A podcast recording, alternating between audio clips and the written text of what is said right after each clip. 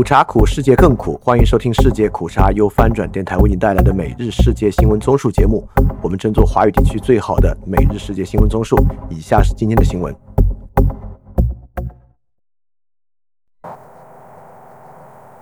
以下是今天六月十二日的新闻。首先是中国新闻。二零二二结婚人数跌至八十六年来最低。根据民政部发布的二零二二年四季度民政统计数据，二零二二年中国结婚人数为六千八百三十三万对。该数据系民政部公布的自一九八六年以来数据的新低，同时也是二零一三年一万三千四百六十九万对最高峰后，结婚人数连续九年下降。翻平下降幅度非常大，在二零二一年，这个数字还是七百六十三万对，但实际上适婚人群的数量是逐年上升的，且还有七年的增幅，说明结婚比率确实是大幅下降啊。这个数字在二零一三年达到峰值后下降，实在是一件很讽刺的事情。下一条新闻：广州地铁偷拍事件以女方道歉终结。中国一名男子近日在广州地铁上被一名女子质疑偷拍，他拿出手机自证清白后，仍遭女子曝光。事件引起舆论关注后，男子选择报警。涉事女子最终公开向男子一家道歉。据报道，事件中大叔的儿子邓先生星期天说，他是六月十日晚才知道父亲被该女子当作猥琐男发到网络上。他还说，此前父亲和该女子通过警方调解达成和解，是因为父亲只有微信。但不懂上网，不知道全国都知道这个事，也不了解该女子网络曝光自己的严重性。邓先生说，该女子哭着说，学校里准备开除他，希望能够取得邓先生和父亲的谅解。邓先生表示，自己家只需要他能够在网上公开道歉就行，并不想让他退学或者赔偿。双方随后达成一致协议，女生将在网上发布公开道歉信。涉事女子当晚在微博发布道歉全文。称自己真的错了，虚心接受大家批评，并将以实际行动改正。这则消息一度登上热搜排行第一。翻评：最近公共场合偷拍事件突然引发关注，尤其是 BBC 制作的在日中国人运营化整个亚洲的色情偷拍影片网络事件。最近所有事件在国内的发酵，非但没有引起对公共场合女性权益保护的关注，反而导致 XXN 及小仙女。这一侮辱女性的词汇在国内走红，并引发普通男性对于女性猎巫和女性系统性针对和构陷男性的担忧。国内舆论环境确实是太差了。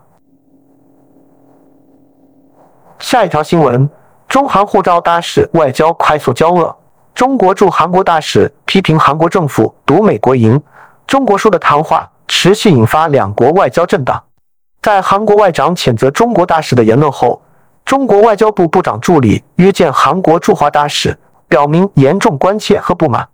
中国驻韩大使邢海明上星期四在与韩国最大在野党党魁李在明会见时，以不点名方式批评尹锡悦政府亲美的外交政策激荡，指美国正竭力打压中国，有的人赌美国赢，中国输，提醒现在赌中国输的人今后一定会后悔。这番言论引起韩国政府强烈不满。据韩联社报道。韩国外交部长朴正熙七五谴责邢海明的言论过分，称根据外交惯例，大使的本分是增进两国友好，而非传播误解。在韩国外交部周五召见中国驻韩大使邢海明之后，北京方面周六也采取了相应的行动。中国外交部部长助理农农六月十日召见了韩国驻华大使郑在浩。就日前，韩方针对中国驻韩国大使同韩在野党当首李在明会见交流所作。不当反应提出交涉，表明严重关切和不满。翻评：外交工作是沟通、妥协与降温。我们之前提到了中美有多少可能直接发生摩擦和矛盾的领域，导致中美关系恢复几乎不太可能。但针对最近一直希望恢复关系的中韩，也没有直接的冲突，但也会因为敢于斗争的外交人员引发摩擦和冲突。下一条新闻：江西安吉村支书醉驾导致一死四伤。中共江西吉安市吉安县一村党支部书记因醉驾发生交通事故，导致一名五岁女童当场身亡，另外四人受伤，其中三人重伤。据朝新闻星期天报道，梅塘镇政府一名诚信工作人员向记者证实，小关村党支部书记刘某安醉酒驾驶致一死四伤，情况属实。下一条新闻，官员称文化观念导致生育意愿下降。中国人口学会副会长袁鑫星期六在一场活动中指出，文化观念的改变是影响年轻人生育意愿的重大因素。他说：“现在年轻人的生活是以自我发展为中心，自我愉悦为中心，而不是以孩子为中心。年轻人追求自身的发展与快乐，如果生育会阻碍自己的发展和享受生活，那么就会选择不生，甚至不婚。”翻庭，这当然不完全是错误的，但文化观念并不是中国婚育比率下降的主因。主因当然大家都懂的，没有希望和基本安全感的地方。人是不可能进入婚姻，更不可能进行生育的。然后是亚洲新闻：台湾外交部长应邀将于六月中旬出访捷克，并发表演讲。据台湾联合报报道，台湾外交部星期天称，吴钊燮应捷克智库欧洲加之安全政策中心邀请，预计于六月中旬访问捷克，出席二零二三年欧洲加之高峰会，并发表演讲。台外交部说，捷克秉承已故总统哈维尔尊重民主、自由及人权的立国精神，与台湾理念相近。吴钊燮此行除了重申双方基于共同价值的紧密伙伴关系，也将以 One Theater, One World and One Vision 为启发表演说。外交部未来将适时对外说明相关活动细节。下一条新闻，再有十架次飞机掠过海峡中线。台湾国防部星期天侦查到二十四架次中国大陆的军用飞机现身台湾附近空域，其中有十架次越过了台海中线。根据台湾国防部星期天发布的新闻稿，截至下午两时，陆续侦测到二十四架次不同型号的飞机，包括歼十、歼十一、歼十六、苏凯三十、轰六以及预警机等，其中有十架次越过了中线。此外，还有四艘中国大陆舰艇协同执行联合战备巡逻任务。下一条新闻：越南中部两警局遭枪击，四人遇害。越南中部高原地区星期天发生两个社区警察局遭枪击的罕见事件，四名警员遇害，另有两名警员受伤，十六人被捕。据法新社和路透社报道，越南公安部官网发消息说，遇害警员年龄介于三十岁至三十五岁，均被追授晋升。伤者还包括地方官员和平民，但没有提供伤亡数字。星期天清晨，一个团伙携带枪支闯入德勒省格昆县亚肖和亚克图尔两乡的警局，并开枪射击，造成多名警员、乡干部和民众死亡及受伤。警方救出两名人质，另一名人质自行逃脱。十六人因这起事件被捕，调查人员还在搜寻更多嫌疑人。公安部也呼吁格昆县居民保持冷静。不要恐慌。下一条新闻：东盟十国将于八月在南中国海举行首次联合军演。专家认为，东盟欲借此对中国示威，表达东盟维护南中国海主权的一致决心。东盟轮值主席国印度尼西亚六月八日表示，东盟十国将于今年九月首度在南中国海举行联合军事演习，届时。东盟十个成员国以及观察员东帝汶都将参与，也包括了当前由军政府控制的缅甸。东盟过去曾与美国一同海军演习，但不曾单独军演，这将是第一次东南亚国家全员出动的联合军事演习。翻平，我们有能力同时在台海、南海、印度三个方向处理越来越剧烈的领土争端吗？下一条新闻：伊朗逮捕两名女记者，他们关于一个女性死亡的报道引发了反抗。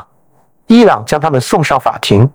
两位女记者尼洛法·哈梅迪和伊拉赫·穆罕默迪报道了马赫萨·阿米尼在警方拘留中死亡的首批报道，这引发了全国范围内对伊朗神职统治者的抗议。我们关注财经方面。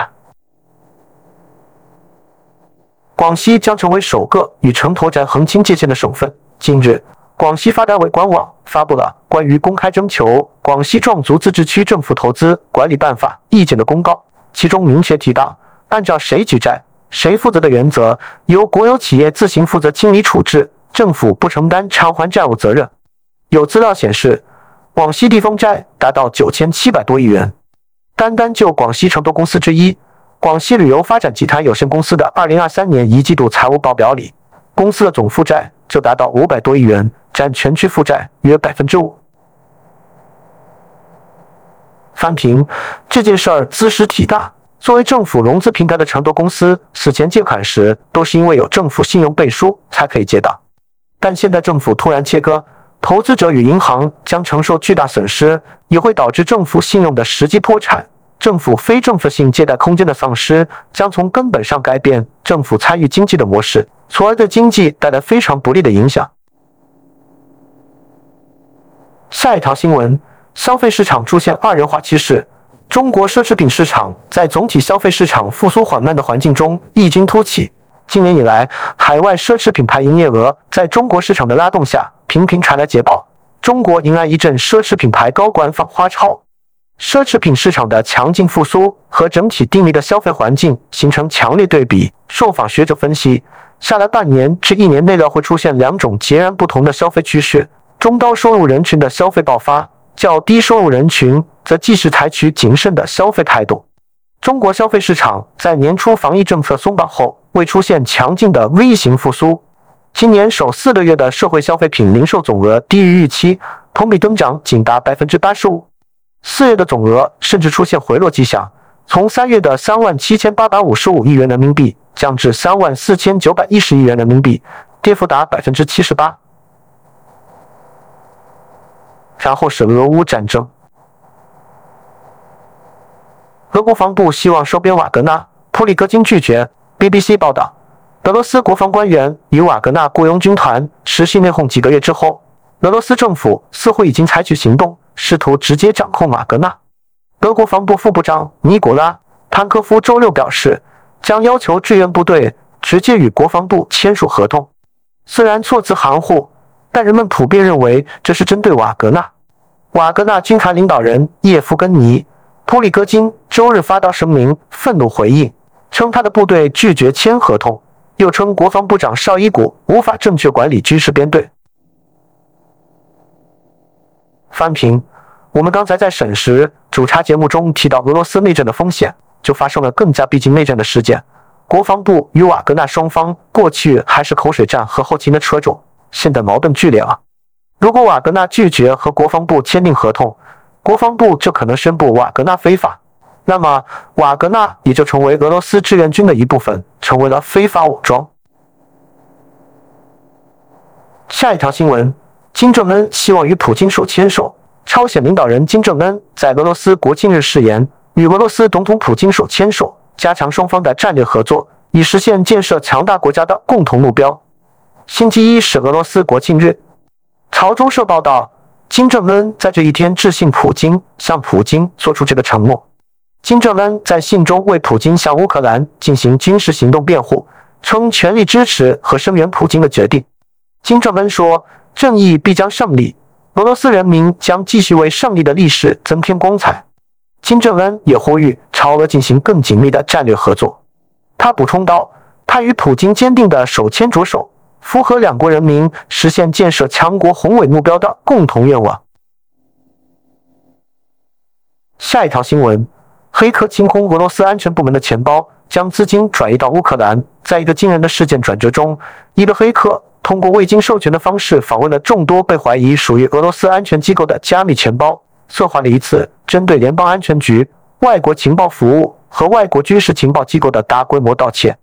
根据与美国政府紧密合作的加密货币监控公司 Chainalysis 的信息，加密货币行业新闻网站 CoinDesk 报道，黑客成功的确定并攻击了被认为是由上述俄罗斯情报机构控制的九百八十六个钱包。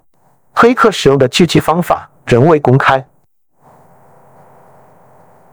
下一条新闻：扎波罗热核电站的最后一个反应堆在大坝垮塌后关闭。欧洲最大的核电站仍在运行的唯一反应堆，由于其供水系统受到威胁而被关闭。该反应堆一直在为电站本身提供能源。最后是世界其他新闻：西伯利亚在六月便打破历史最高温纪录，历史级热浪来袭，数十个西伯利亚的高温纪录被打破，温度攀升至摄氏三百七十七度。尽管现在仅仅是六月初，上周六，亚尔图罗沃斯克的温度达到了摄氏三百七十九度，这是该地历史上的最高温。这一数据来自气候学家马克西米利亚诺·埃雷拉，他一直在全球范围内追踪极端温度。从那时起。西伯利亚的温度记录接连被打破。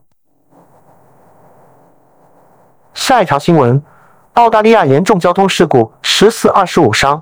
澳大利亚新南威尔士州猎人谷一辆可能载有婚礼宾客的包租巴士在环形交叉路口翻下斜坡，造成至少十人死亡，二十五人受伤，或有人仍被困在倾覆的巴士下。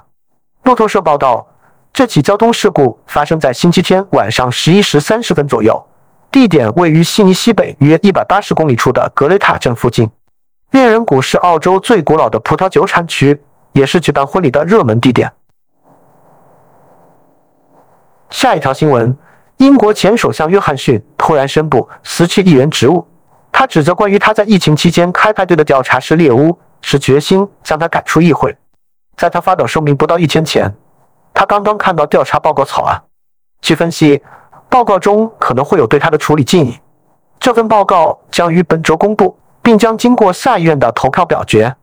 约翰逊的辞职来得很突然，在他辞职几个小时前，唐宁街刚刚公布了他去年卸任首相后，照例提名的上议员、贵族及其他奖项名单，其中包括同样牵涉派对门的他的关键盟友。下一条新闻：特朗普时期司法部长说，特朗普已经完蛋。美国前司法部长巴尔说：“如果前总统特朗普被控在卸任后故意收藏数百份高度机密文件的指控证据确凿，特朗普就完蛋了。”路透社报道，在特朗普任内担任过司法部长的巴尔，星期天接受星期天福克斯新闻访问时，为司法部特别检察官史密斯起诉特朗普三十七项联邦刑事罪名的决定辩护。